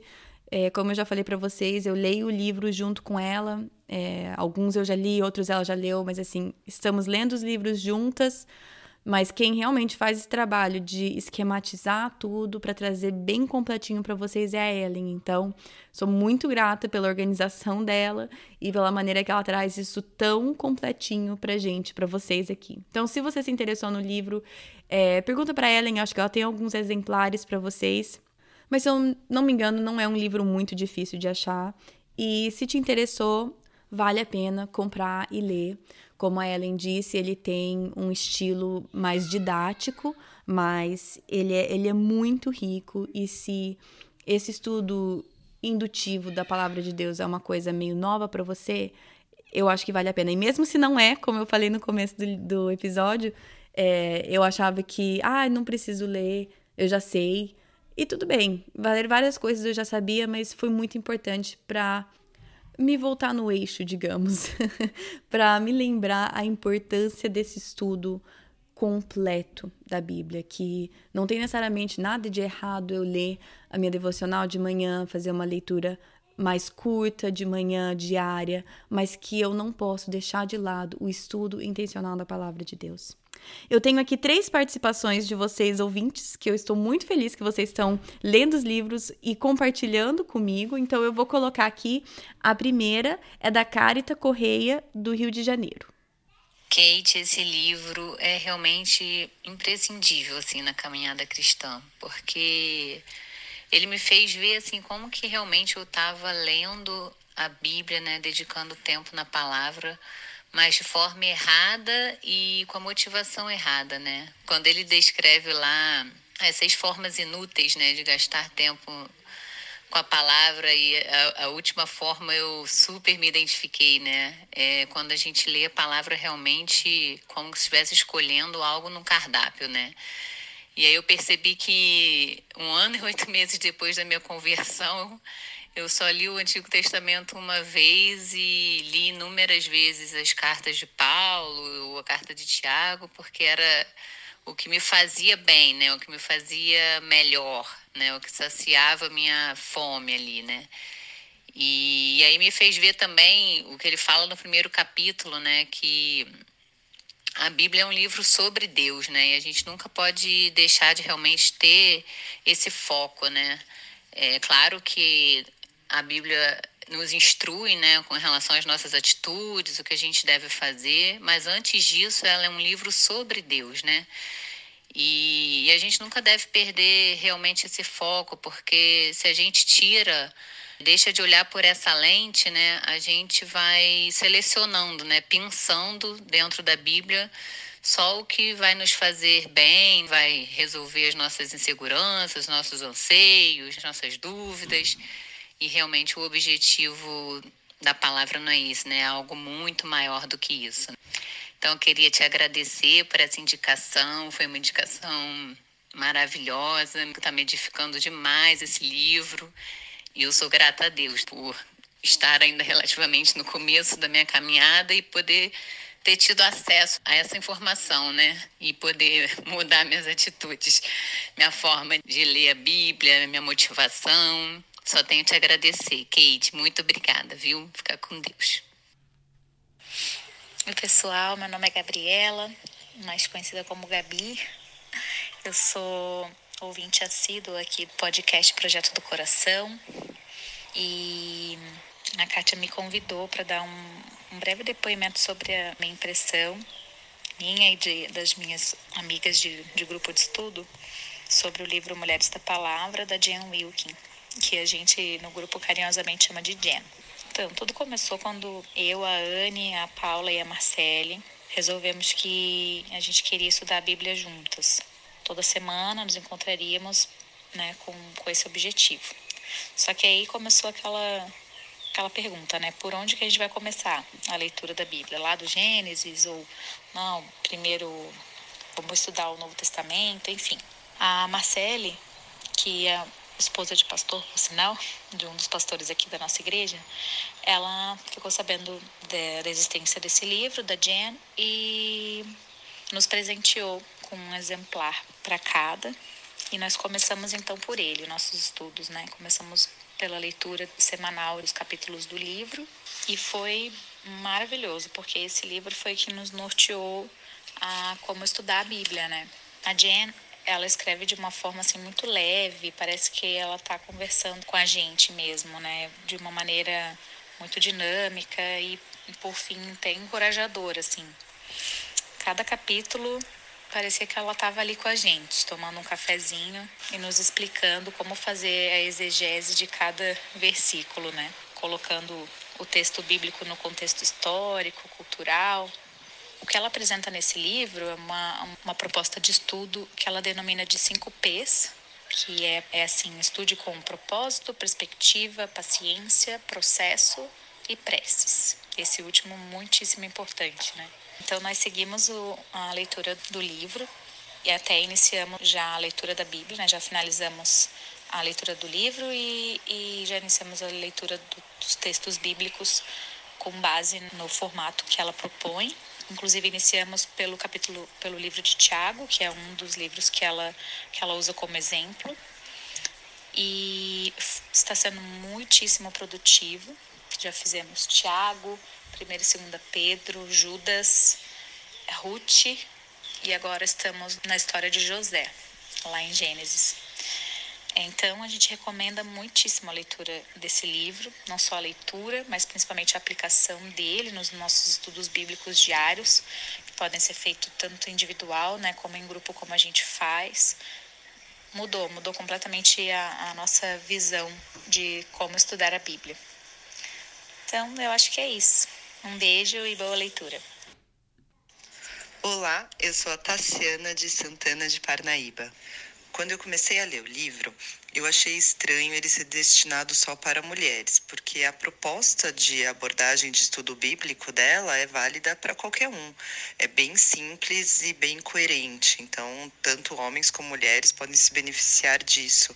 Mas a visão da autora com relação ao contexto feminino, a, tanto assim de ter tempo para o estudo bíblico, como como abordar o texto no, nas reuniões tradicionais de grupos femininos, é bem pertinente.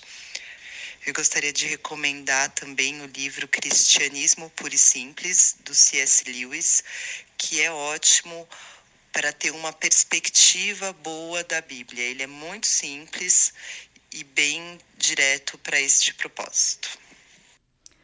Mais uma vez, muito obrigada para a Carita, para a Gabi e para a Tassi que compartilharam um pouco da experiência delas com o livro. Então, talvez você é como a Carita, que é uma recém-convertida uma cristã nova e está começando a aprender a estudar a Bíblia e esse livro te ajuda imensamente. Talvez você quer ou tem ou quer também ter, como a Gabi tem com as amigas dela, um grupo de estudo bíblico que se reúnem semanalmente ou mensalmente ou o jeito que vocês quiserem e isso talvez te encorajou.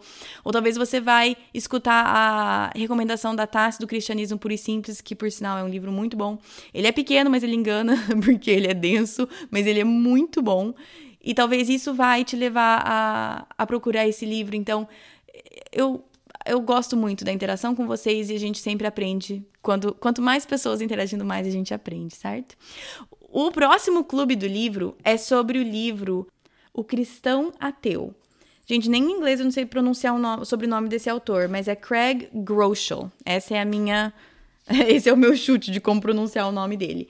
Ele é muito interessante. Ele é um pouco. Ele não é grande, assim, eu diria que ele é um livro médio. Mas esse sim eu diria que é de rápida leitura. Ele é. Por mais que ele tenha uns conceitos bem legais, o, estilo literário dele é de rápida leitura, eu diria. E a ideia desse livro é mostrar pra gente que muitas vezes a gente acredita em Deus, mas a gente vive como se ele não existisse. Então ele vai abordar, não vou falar muito aqui, né, mas só para te dar um gostinho, se você quiser ler junto com a gente, por exemplo, quando você acredita em Deus, mas você não realmente o conhece, ou quando você acredita em Deus, mas você não acha que você consegue mudar. Ou você, quando você acredita em Deus, mas você continua se preocupando o tempo inteiro. Ou quando você acredita em Deus, mas confia mais no dinheiro. E enfim, tem vários capítulos abordando tópicos diferentes em maneiras como a gente age como se a gente não acreditasse em Deus. É muito interessante. E se você quiser ler esse livro e mandar um áudio, participar ou só acompanhar depois da resenha, esse episódio só vai sair dia 7 de fevereiro. O episódio que a gente vai falar sobre esse livro Cristão Ateu sai dia 7 de fevereiro, porque semana que vem é o último episódio do ano aqui do, do podcast. Então vamos ficar quatro sexta-feiras sem episódios novos. Voltamos no dia 10 de janeiro, já volta com a programação normal. Mas semana que vem, na minha última entrevista do ano, eu tive o prazer enorme de entrevistar a Nathalie. Ela é mãe de praticamente quatro filhos. Ela tá grávida de nove meses do último bebê, do quarto. Ela e o marido e os filhos, né, a família, são missionários no, em numa aldeia indígena. E ela vai falar, além do ministério deles, do chamado deles, ela vai falar um pouco sobre a nossa tendência de sermos acumuladores, sobre a falta, às vezes, de simplicidade que temos e, e essa perspectiva que eles têm indo e voltando de duas culturas e realidades tão diferentes. Foi muito, muito legal a minha conversa com ela. Tô bem animada em compartilhar com vocês. Isso vai ser semana que vem e vai ser a nossa última, a nossa última entrevista, nosso último episódio do ano de 2019. Tá bom? Gente, é isso. Eu sei que esse episódio ficou longo, mas eu tô escutando de vocês. Toda vez que eu falo assim, ai, não, tá muito longo, vocês me mandam mensagem falando, não se preocupa com o tempo que a gente gosta. Então tá aí um episódio mega longo para vocês, tá bom? Como sempre, qualquer coisa citada aqui tá lá no site projetodocoração.com, recursos, coisas para imprimir, calendário de advento, tudo tá lá. É, se você quiser seguir nas redes sociais, no Facebook é Projeto do Coração, no Instagram é PDC Podcast. E eu acho que é isso. Bom final de semana para vocês e até semana que vem.